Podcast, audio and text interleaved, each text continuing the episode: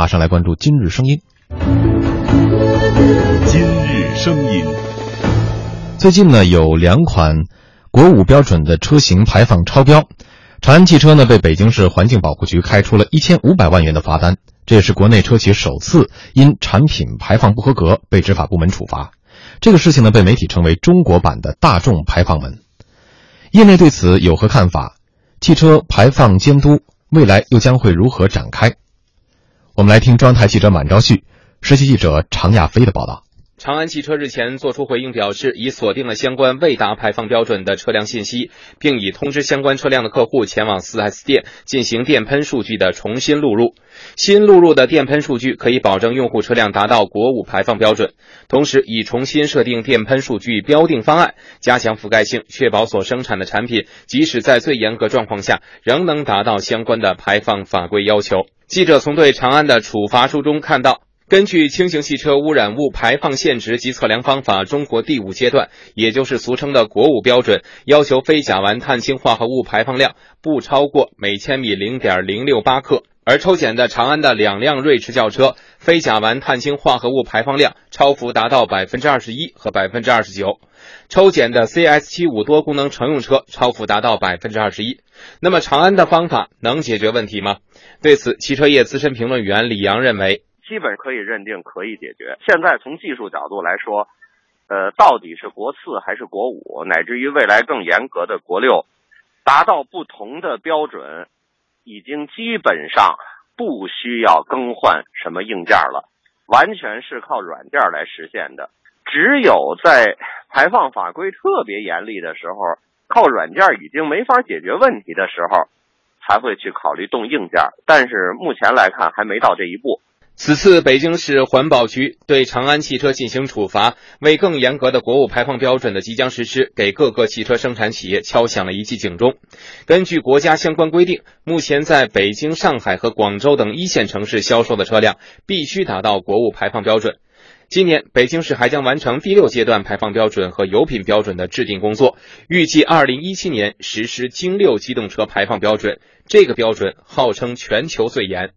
对于今后的检查，北京市环保局机动车处副处长连爱平说：“今年会加大这个呃抽查力度，以及扩大这个呃抽查的范围，还要继续对新车环保的一致性和符合性来进行抽查检验。”说到汽车排放这事儿，离不开现在跟连续剧一样的大众排放门。中国有近两千辆涉事的进口柴油车。二零一五年十二月十号，中国生物多样性保护与绿色发展基金会诉德国大众汽车排放超标环境公益诉讼案，在天津市第二中级人民法院立案。但是，绿发会相关负责人也告诉记者，他们还掌握了一些其他车企排放超标的证据，不排除采取进一步法律行动。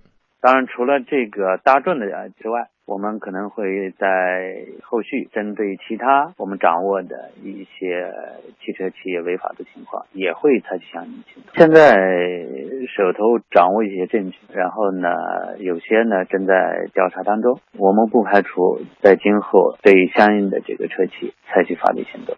对于汽车排放的监管，汽车工业的主管部门工信部也强调将严格监督。工信部部长苗圩说：“我们要和有关的部门呢一起配合，特别是严格产品质量的监管，组织开展专项的检查。对于任何企业敢于以次充好、骗补造假，要依法依规的呃采取措施进行处罚。对汽车企业呢。”诚信呢，要做一个严格的这个监管。那么，汽车排放监督未来将会如何展开？车企又该如何适应？在广告之后，我们聊一聊。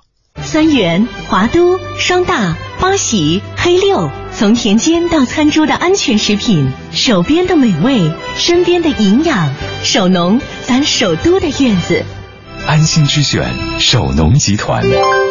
斯蒂罗兰家居，全球时尚家居风向标。斯蒂罗兰今年送礼送健康，恒洁智能马桶盖送礼新风尚，仅需九百九十九，让国人用上智能马桶盖，买卫浴选恒洁。我是赵薇，厨房电器我选万和，热水器我更选万和。件牌卫浴智能电盖一千一百九十九元，全国感恩回馈活动火热进行。唯美 LND 陶瓷五号石材馆柔光真实系列隆重上市，唯美 LND 陶瓷柔光真实，唯美 LND 陶瓷。东鹏瓷砖行业标志，香港上市品牌，科技艺术生活。东鹏瓷砖。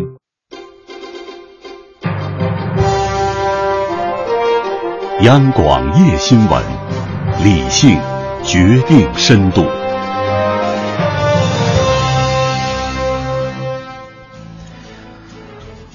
欢迎在广告之后继续收听我们的节目。那么刚才我们所听到的这个，呃，长安的排放门。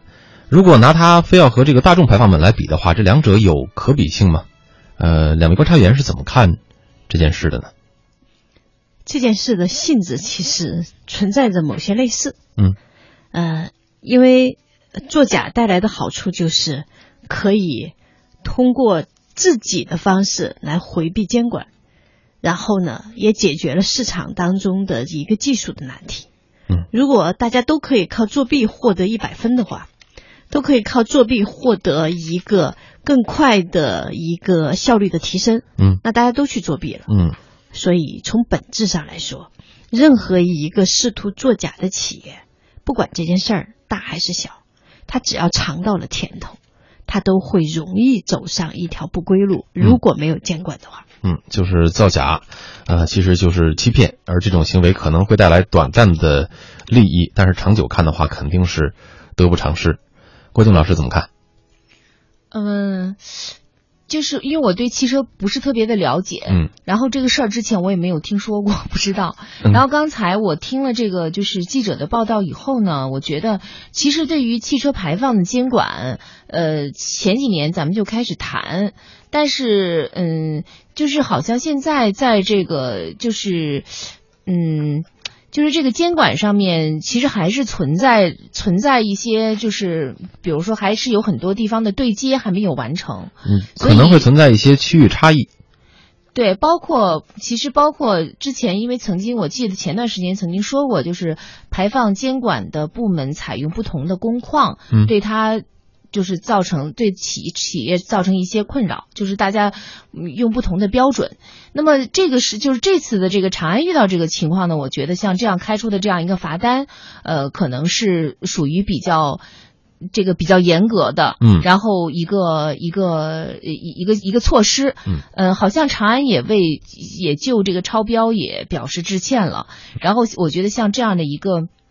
就是这样一笔还是算是比较巨额的罚单吧，嗯，就是可能对很多杀一儆百，对，就是对很多企业可能会起到这样的一种作用，嗯，那么其实也就是北京市环保局这一次对自主品牌长安汽车的处罚，也是给各个汽车生产企业敲响了，呃一记警钟，尤其是现在我们对于环境的这种保护的意识越来越强烈的情况下，呃，如果出现汽车的排放不能够达标。